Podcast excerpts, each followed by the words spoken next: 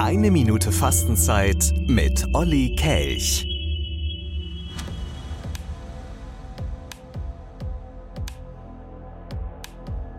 Genau in dem Augenblick, als ich mit der Arbeit beginnen wollte, es war ein Mittwoch, Viertel nach neun, da kam die Sonne heraus und warf einen Streifen auf den Teppich.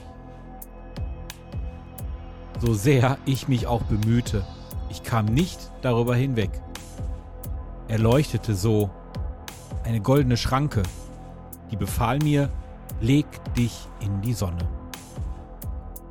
Was blieb mir da schon übrig? Ich ging zu Boden.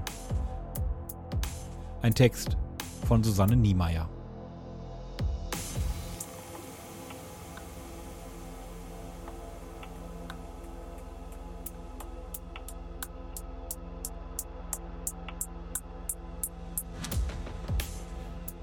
Eine Minute Fastenzeit mit Oliver Kelch.